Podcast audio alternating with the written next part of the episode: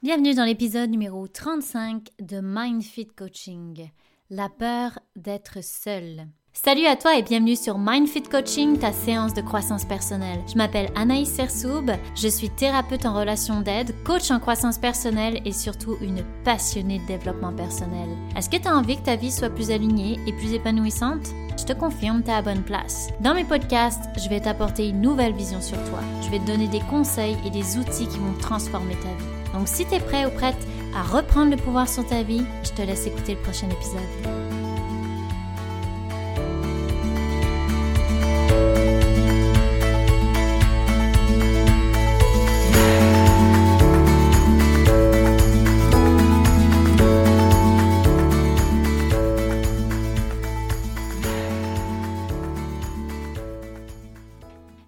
Que je pose souvent quand on me dit je suis pas bien dans cette relation ou j'aimerais partir mais j'y arrive pas, je demande pourquoi tu restes. On me répond la plupart du temps que c'est parce que j'ai peur de me retrouver seule. C'est quelque chose qui revient tellement dans mes coachings que je me suis dit que ce serait une bonne chose de faire un podcast sur la solitude et aussi de te donner des trucs pour apprivoiser cette solitude. Parce que si tu es malheureux dans une relation, ou que tu aimerais quitter une relation mais que tu restes pour ne pas être seul, eh bien oui, tu vas être avec la présence de quelqu'un, mais tu ne seras pas pour autant heureux ou heureuse. Alors pourquoi la solitude, elle fait tant peur? Parce que, premièrement, l'être humain va tout faire pour éviter de ressentir le vide et la solitude. Je vais nuancer parce qu'il y a certaines personnes qui vont, elles, vivre très bien la solitude. Et parfois même, ça peut aller à l'inverse. C'est qu'être en relation, c'est ça qui les effraie. Mais ça, c'est un autre sujet. Donc, l'une des plus grandes peurs humaines, c'est d'être seul. Et ça remonte à loin parce que, à l'époque préhistorique, l'humain pouvait survivre seulement lorsqu'il était en groupe pour affronter tous les dangers. Donc, tu vois, déjà, ça remonte à loin d'avoir besoin de ne pas être seul. Parce que à cette époque-là, ça voulait dire être seul égale danger et mort. Et sachant que nous avons le cerveau reptilien, donc c'est le cerveau le plus vieux, on l'appelle aussi le cerveau primitif, c'est celui qui nous assure la survie et donc il s'active rapidement lorsque on se sent en danger et le danger, ça peut être la solitude. Alors vu comme ça, c'est sûr que la solitude peut venir réveiller ton instinct de survie, donc quelque part, la peur d'être seul, elle vient tous nous chercher.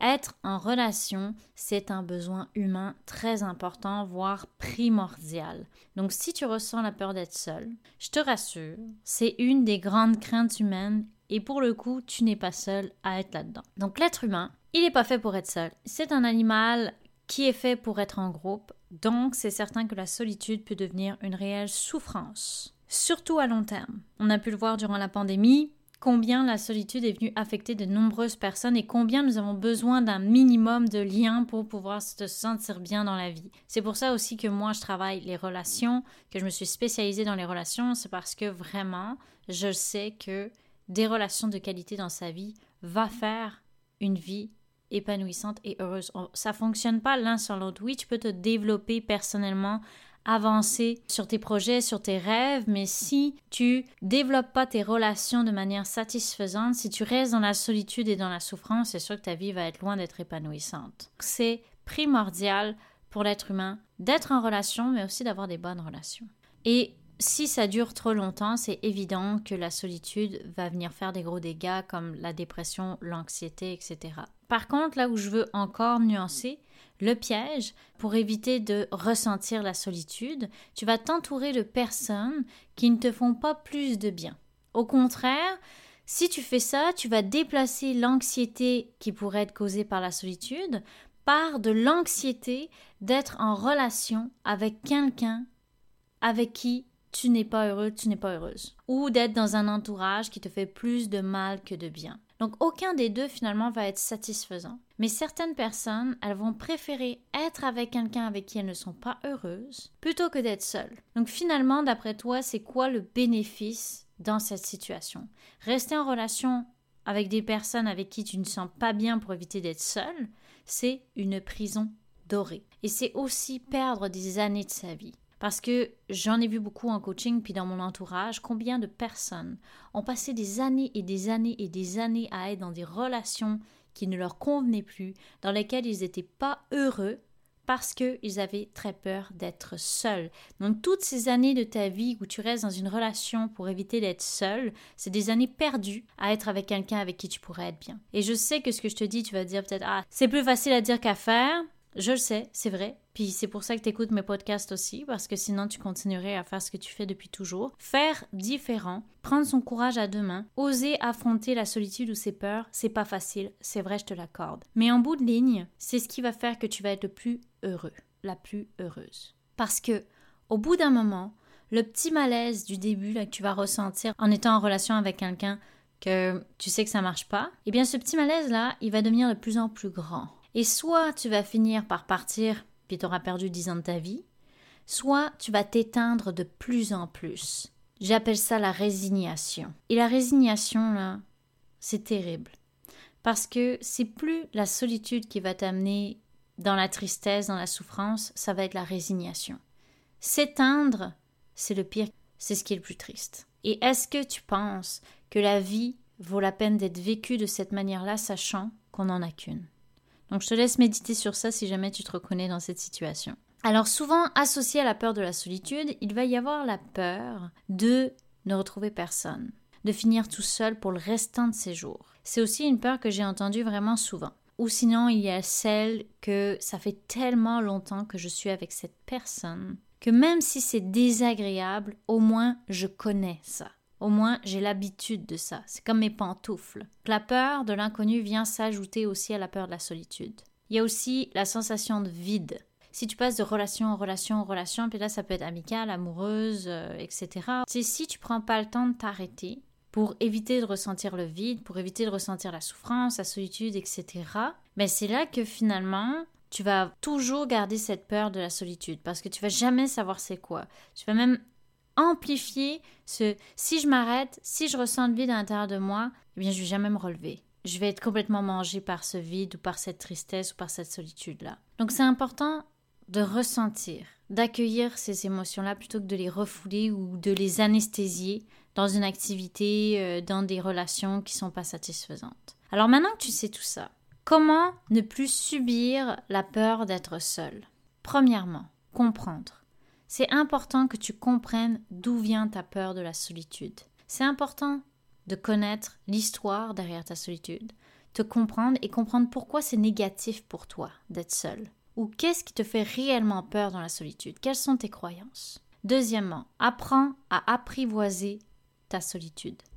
La peur de la solitude, elle s'agrandit lorsqu'on n'a jamais pris le temps de vivre sa solitude de manière positive. Ce que je veux dire par là, c'est d'apprendre à être bien seul, Faire des activités seules, des activités que t'aimes, qui te ressourcent, qui te font du bien, qui t'amènent de la paix. Faire des choses que tu n'as jamais osé faire et que tu aurais toujours voulu faire. Donc c'est le bon moment de faire ces activités-là. Parce que c'est là que tu vas découvrir, c'est là que tu vas amener une, une émotion positive à la solitude. Ou par exemple, tu vas aller au cinéma seul, tu vas faire une randonnée seul, des moments où tu peux vivre de l'introspection, d'apprendre à te connaître. Fais-le seul pour voir et pour explorer ta solitude. Si tu apprends à être bien seul, ça va changer ta perspective dans tes relations. Tu vas voir tes amis quand tu auras vraiment envie de les voir plutôt que d'éviter de ressentir le vide. Donc tu vois, tu vas pas partir de la même place. Tu vas être en relation avec quelqu'un par plaisir plutôt que pour éviter de souffrir. Troisièmement, prends le temps de faire les deuils que tu as besoin de faire. Souvent, je peux entendre des personnes qui vont de relation en relation, soit pour oublier une certaine rupture qui a été difficile, soit parce que ce sont des patterns qui se reproduisent. Comme je te disais tout à l'heure, anesthésie, éviter de ressentir la souffrance la solitude, éviter de, toucher à la peur d'être seule. Donc la personne va se trouver, entre guillemets, un peu n'importe qui pour être avec, pour être en relation. Mais au final, ça va pas être meilleur. Prendre le temps de faire le deuil d'une relation, c'est important tout comme prendre le temps de réfléchir à quel genre de relation tu veux. Et là, je parle de relations amicales et amoureuses. Quatrièmement, choisir son entourage, son partenaire, par amour et non par peur. C'est ce qui fait toute la qualité de ta relation, un peu comme je te disais tantôt. Si tu choisis ou que tu restes dans une relation par peur d'être seul, c'est ce qui va créer un malaise. Alors que si tu restes par amour, ça va créer du bien-être. Une relation, ça se travaille toujours. Mais si tu restes pour les mauvaises raisons dans cette relation-là, ben c'est sûr, ça va être beaucoup plus difficile de travailler une relation. Cinquièmement, avoir des moments pour soi même quand tu es en relation. Développer ton autonomie relationnelle. Comme je te le disais dans mon épisode de dépendance affective, c'est important de garder des moments pour soi, des moments pour se développer, faire des activités qu'on aime, et pour continuer à se sentir en paix avec soi-même, c'est important de garder ces moments-là. Donc tout à l'heure, je te disais d'apprivoiser quand tu es seul la solitude. Et là, ça va être de garder ces moments de solitude dans ta relation. De pas juste être en relation avec la personne avec qui tu es, mais d'avoir aussi des moments pour toi. C'est très important. Sixièmement, te poser les bonnes questions. Si tu te sens pas bien dans certaines de tes relations amicales, familiales, amoureuses, pose-toi la question. Pourquoi tu restes? Septièmement, utiliser la solitude comme un moteur de création. En changeant ta perception de la solitude, tu vas changer ta façon de faire. Si tu vois la solitude comme un moteur, un moyen de te développer, un moyen de faire des activités de fun, un moyen de t'épanouir dans d'autres sphères de ta vie, tu vas créer des opportunités, tu vas créer des projets et réaliser des choses que tu n'aurais même pas pensé faire. Donc tu vois, Là, ça amène une perception très positive de la solitude et des moments seuls. Si tu as une perception négative de la solitude, c'est sûr que ça va devenir plus lourd, plus souffrant, plus désagréable. Et là, au contraire, tu vas te fermer aux opportunités ou aux bénéfices et aux profits que tu pourrais avoir dans cette phase-là. Ça va te faire associer être seul à une émotion négative. Donc, comme je te le dis souvent dans mes podcasts, l'être humain, il veut quoi? Éviter absolument de souffrir. Donc tu vas tout faire pour éviter de te retrouver dans la solitude, même si c'est des choses qui ne sont pas meilleures pour toi. Donc la solitude, c'est pas forcément triste, c'est pas forcément négatif, c'est pas forcément dépressif. La solitude, elle peut être aussi créatrice. Elle peut permettre de l'introspection et savoir réellement ce qu'on veut, travailler sur soi, se développer, s'épanouir dans certaines sphères, faire des choses qu'on pensait jamais faire dans sa vie, grandir, se concentrer sur soi, développer l'amour de soi. Dans la solitude, peut y avoir beaucoup de positifs. Il suffit que tu regardes ça de la bonne façon. Et là, je parle d'une bonne solitude. Je ne parle pas d'une solitude qui dure des années et des années et des années. Je te parle d'une solitude de prendre le temps de faire ton deuil, de prendre le temps de choisir vraiment la personne avec qui tu veux être, de choisir réellement comment tu veux passer ton temps avec tes amis. Ça, c'est bon. Lorsque ça vient une solitude qui est comme défensive, par exemple, tu veux éviter de rencontrer des personnes parce que tu as peur de souffrir, parce que tu as peur d'être en relation, ça c'est autre chose, ça ça se travaille en coaching. Donc il y a vraiment une différence entre les deux. Mais moi, ce que je te conseille à travers ce podcast, c'est d'apprivoiser ta peur d'être seul. Parce que derrière la peur d'être seul, il peut y avoir beaucoup de patterns que tu vas créer beaucoup de choses que tu vas mettre en place qui vont faire que peut-être tu ne seras pas heureux dans tes relations. Donc je te laisse réfléchir sur tout ça. J'espère que ça t'a parlé un peu plus sur la peur de la solitude. Sache encore une fois que tu es loin d'être le seul ou la seule à vivre ça. On a tous cette peur en nous.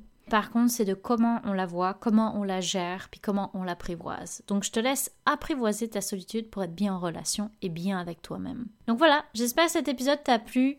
N'hésite pas à me donner ton feedback comme toujours. J'en reçois encore beaucoup, puis à chaque fois, ça me fait très chaud au cœur. Euh, je vous le dis personnellement, je vous réponds. Donc, euh, merci, merci, merci. N'hésite pas à me contacter sur mon Instagram Anaïs Sersoub ou sur mon adresse courriel anaïssersoub at gmail.com et ça va me faire très plaisir de t'aider et de t'accompagner dans tout ce que tu veux créer dans ta vie. En attendant, prends soin de toi et on se reparle.